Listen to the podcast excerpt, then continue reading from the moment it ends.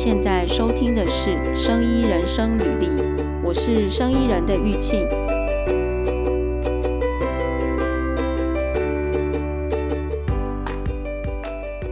这几天呢，这个乌克兰和俄罗斯的战争，我相信弄得大家心情都不是很好。那尤其新闻刚出来的时候，知道这件事情，我心情很低沉。觉得说大家日子过得好好的，为什么有人要没事去侵略别人？这个俄罗斯的普丁个人的一些想法跟行径，真的是让全世界，我相信很多人都不理解。可能只有他自己知道他为什么要这样子做。但是无论如何，其实这伤害了很多的无辜的老百姓。当然，大家都不希望战争哦。今天录制这一集呢，是呃，我过去有一些想法，那也因为乌俄战争这件事情，让我想到说，我之前有一个老师，他就是乌克兰裔，他的爸爸在早期就移民到了澳洲，然后他又在澳洲到呃国外去念书。我记得那时候我。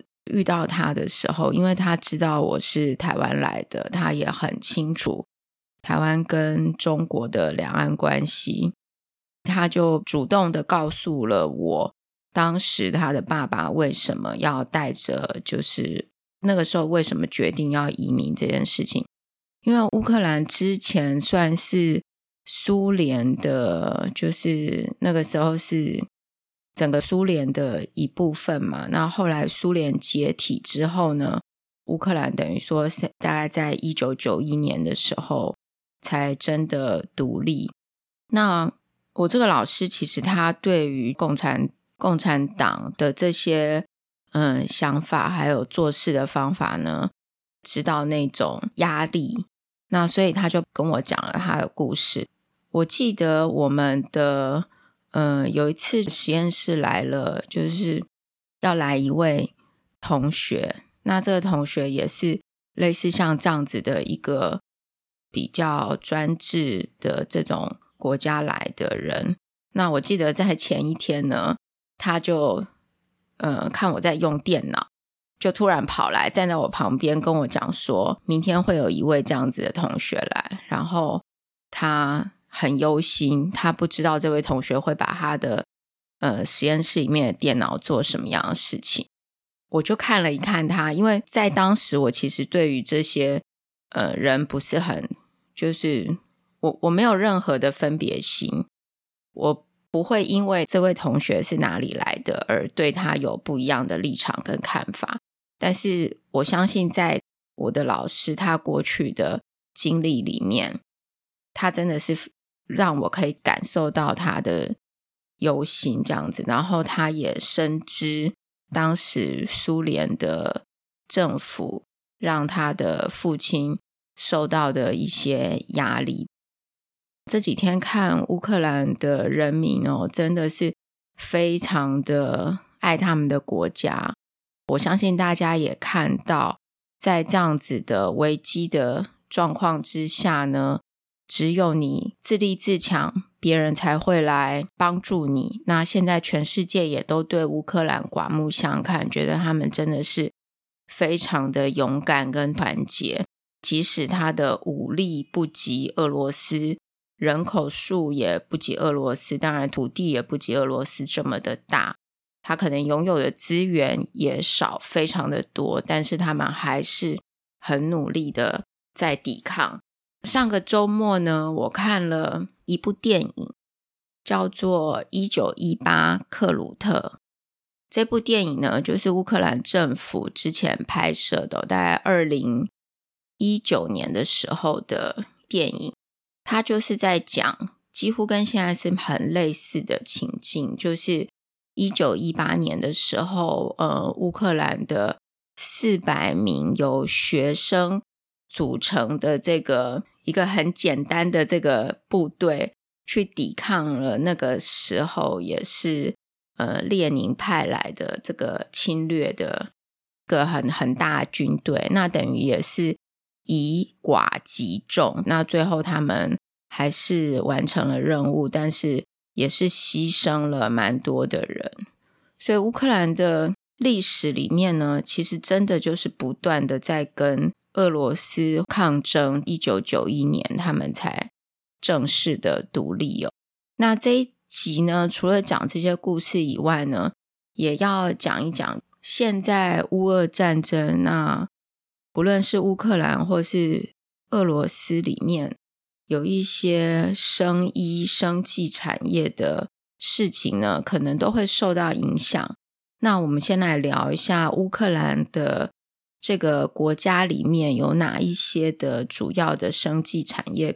我在网络上看了一些资料，你也可能可以在网络上找到同样的资料。就是乌克兰有一间专门在做医药业化合物的一个公司呢，叫做 Anamine，是这样发音吗？E N A M I N E。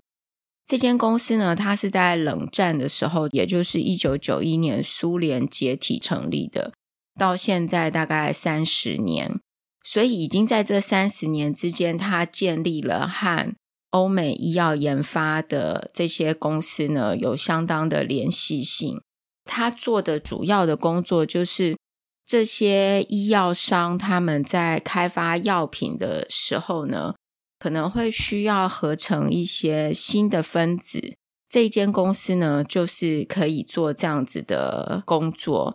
Enmi 它的总部在乌克兰的首都基辅，也就是这一次俄罗斯的总统普丁一直想要把它拿下来的城市。上周呢，俄罗斯炮击基辅之后，这间公司的办公室现在已经关闭了。但是他其实在美国，因为这三十年来他也经营的不错，所以他在美国也有公司。正在运作中，那大家有兴趣可以去这间公司的脸书的官网看，他们有发布影片。那甚至我看到一部影片是说，他把过去俄罗斯总统普丁曾经告诉世人说他不会攻打乌克兰的记录呢，他都把它写下来。然后最后他的这个影片的片尾就说，普丁是就是说谎。是个骗子，这样子。这间公司哦，我们再稍微说明一下，这间公司它到底在做哪些业务？那它为什么会，呃，是不是对这个生医的研发呢？医药的研发会影响到大家的进度？这间公司在一九九一年是一个大学教授成立的，当时会成立这个公司的原因，是因为他觉得在苏联时期呢，可能研发了很多的各种不同的化合物，那已经成为一个资料库。他觉得可以把这些资讯卖给欧美的医药公司，这会是一个很大的商机。因此，他就成立了这间公司。这间公司到现在其实它已经有一个很大的 database，那这个 database 有数百万笔。分子建构块的资料，每一个建构块如果能够再组成的话，就很像堆积木这样，你可以堆出各种不同的东西来来嘛。所以如果这样子进行的话，可以超过有两百亿笔的化合物，是现在世界上呢几大这种资料库之一。那这样子的资料库能做什么？我们举一个例子来说，如果有一间公司。他在研发的时候呢，他发现癌症的细胞上面有一个新的蛋白质，想要找到一个分子可以剔除这个蛋白，那么呢，他就可以委托，他就可以找这间 M I 这家公司，跟他说：“诶，我有这样子的一个状况，你可不可以去你的资料库里面帮我找有没有呃能剔除这个蛋白的化合物？”然后。呃，如果找到的话，看他能够做一些什么样的事情，那就把这个最好的组合呢告诉他。那但是这间公司他也可以说，诶，我，嗯、呃，例如说我我来找你的这个资料库，我自己找。那我找到之后呢，我找到可以剔除这个蛋白的分子，我找到之后呢，我是不是就能够直接用它？如果这个这个分子，他发现说其实已经是公开的 data，而且已经有被专利保护了，那他可能不能用，那他怎么办呢？他就可以就是委托这间公司来帮他做一些，呃，就是用他这上百万笔的资料库里面的建构块呢，去建立一个新的替代分子，这样就可以避开原本的专利，那他就可以使用嘛。所以这间公司也可以做这样的事情。那 Ammai 还可以做什么？就是如果你在研发后期，呃，你需要有合成分子的这种代工，也可以委托他们来制造。所以看起来，我这样看起来，它是在研发的初期，甚至到研发的比较后期的业务，只要跟他们的这一项功能相关的呢，他们都有这样子的业务能力。现在俨然就是在乌克兰境内，Ammai 他们的业务必须要暂停嘛。那势必我相信，如果欧美有一些委托他们做事情的公司，势必嗯会受到影响。但是受到的这个影响是多少呢？其实比较难评估哦，因为我们毕竟也不知道他们的真实的客户名单嘛。但是我相信是要花一点时间啦，就像是如果你常常去一间饮料店买饮料，然后你已经喝很习惯了，你可能一个月去个一两次，就有一天你去的时候发现它不在了，你还是可以去别间饮料店买饮料嘛，但是可能那一间会比较贵，或者是说口味不合，那你就是要有一段时间做转换期哦。所以这个大概是嗯，可能影响研发的，就是 R&D 的部分。那另外呢，就是我相信大家很多人大概知道，就是乌克兰它是很大的这个 IT，有很多的 IT 资讯的人才。那这一次的战争里面，他们在西部的一些这些 IT 的呃人才呢，也组了一个 team，想要想办法要做这个骇客去瘫痪。俄罗斯的一些网络系统嘛，那乌克兰除了这个 IT 的人才很厉害以外呢，他们在临床试验上面的这个产业其实也有嗯一定的规模。现在在乌克兰境内呢，大概有两百五十一项左右，就是正在积极进行的，不管是医药或者是说医材的实验，这个数据呢。来自于我们知道有一个呃美国的网站叫 Clinical Trials .gov 这个网站上面，那这个网站上面其实，在乌克兰有很多正在积极有有很多在进行的临床实验啦，包括他的可能只是在找就是征召要做临床试验的人。以现在的数据来讲，积极在进行的呢，大概有呃两百五十一件。现在呢，俨然这些试验可能都会暂停，那当然也会影响到一些上市的发展嘛。但是，嗯、我们知道，其实医药公司他们在找临床试验的时候，他不会只找一个地方来做某一期的临床试验，他一定是在全世界有其他的地方也有，只是乌克兰这个地方的这一笔数据。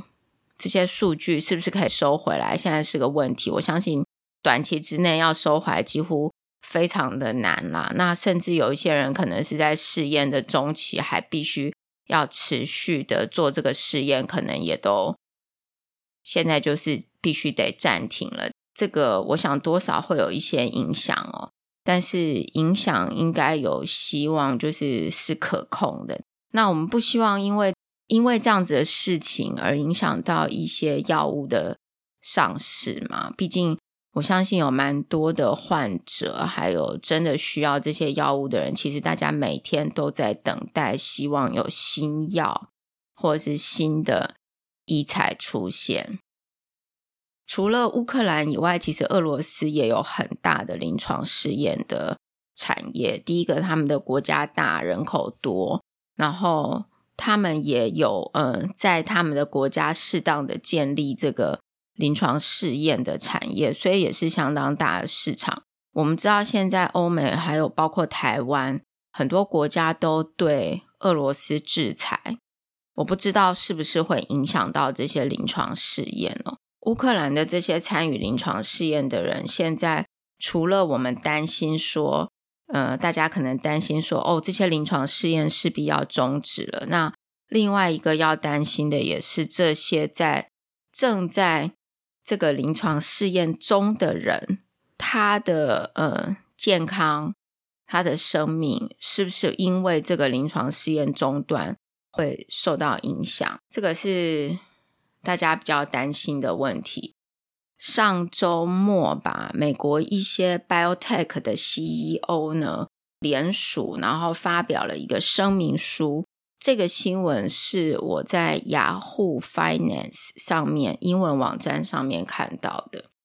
这些 CEO 呢，他们联署发表声明，期待全球的同业一起来抵制。呃，就是俄罗斯的呃各个产业，那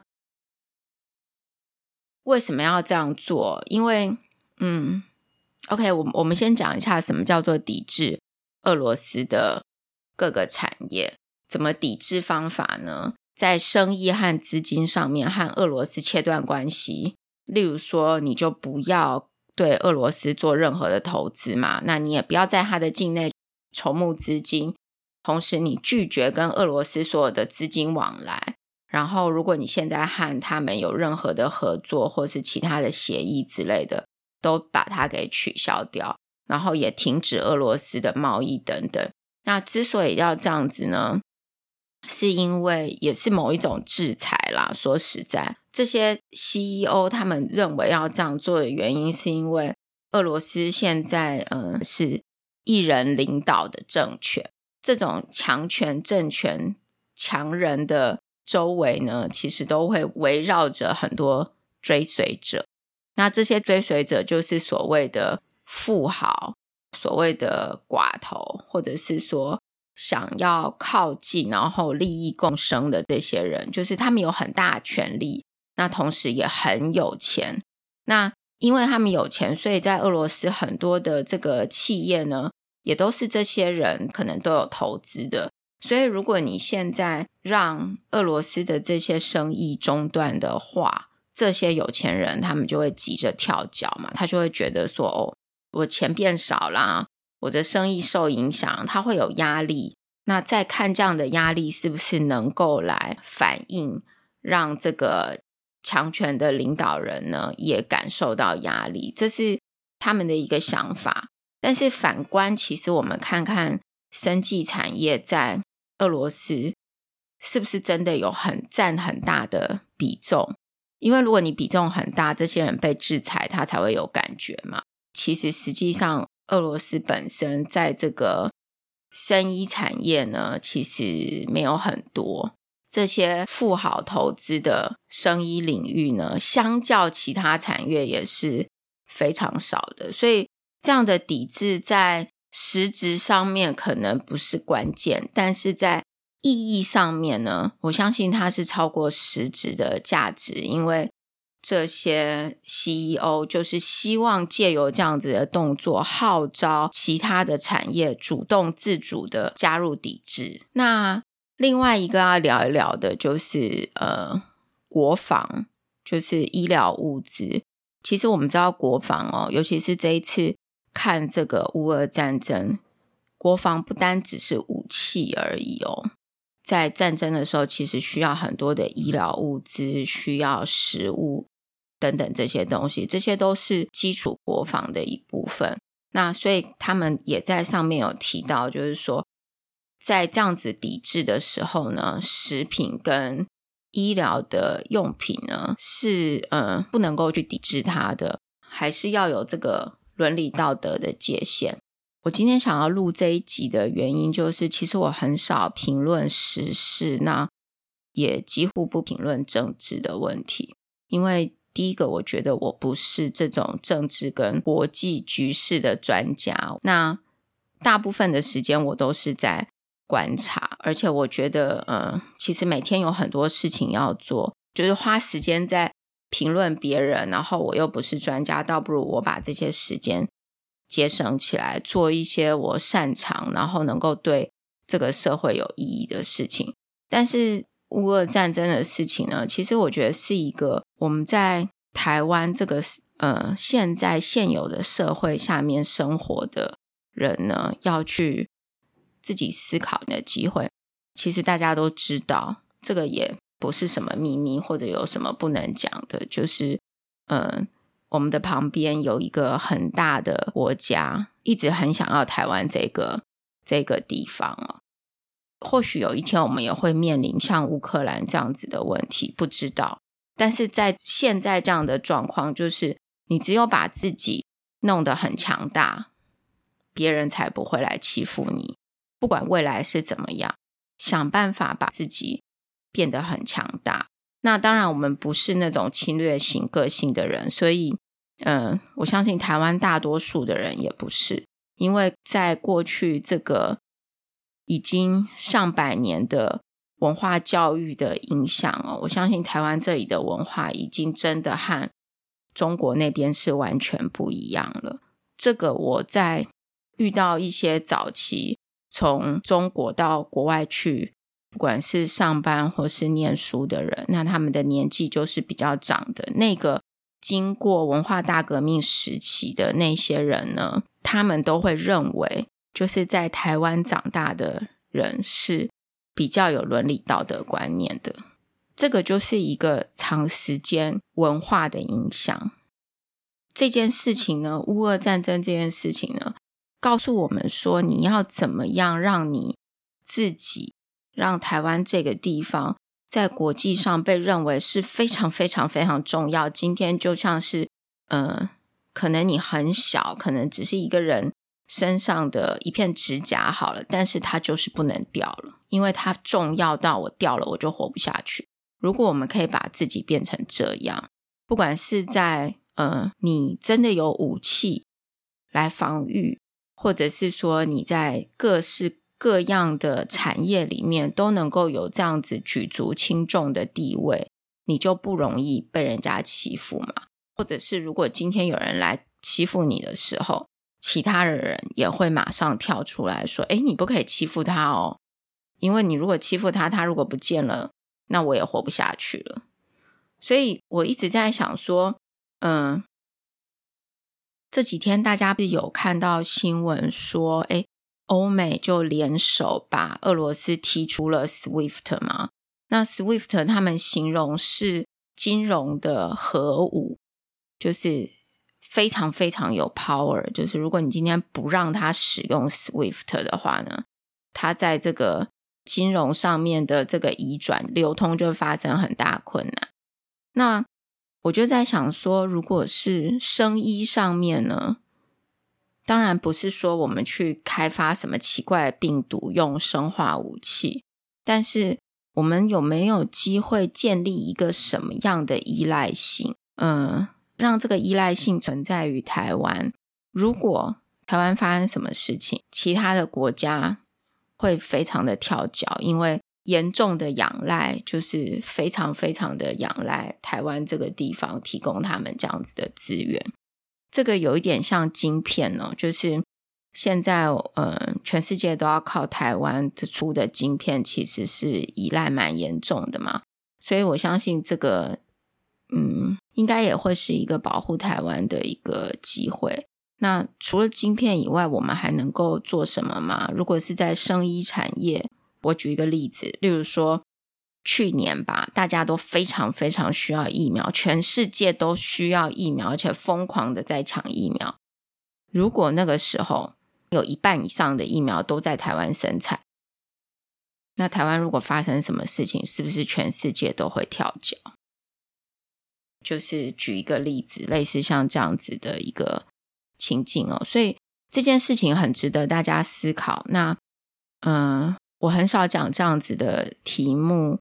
但是，既然我们做这一个 podcast 是希望台湾的生意环境，整个在产业或是任何跟生意相关的环境都能够更好，所以今天录这一集跟大家分享。那如果你喜欢我们的内容，然后呃也喜欢我们的文章的话呢，那你可以上生意人网摘的网站上面呢阅读我们的文章。那如果你喜欢我们的 podcast，可以在呃各大平台有这个留言区的地方留言给我们，或者嗯、呃、给我们评价。补充一下，就是我对这个俄罗斯的印象，其实我对俄罗斯真的是不大了解。那之前在念书的时候呢，其实很多人是来自，就是你可以在国外看到一些俄罗斯的，从俄罗斯来的研究人员。那特别是在物理的这个领域里面，就是我感觉他们在 physics 特别的强。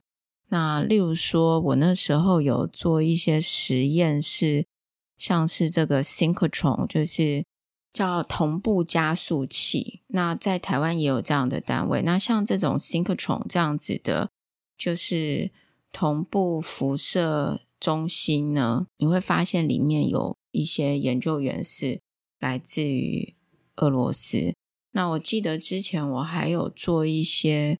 像这个就是 X-ray microanalysis 这样子的实验，它也是会用到一些比较高阶的仪器。那里呢也会看到一些俄罗斯人，就是这些都比较跟呃基础物理相关的。我感觉他们在这个领域非常的强，所以俄罗斯你说它能够呃开发出什么样的武器？我相信他们的。这一类的人才很多，那以前苏联时期这一类的人才也应该是不少的。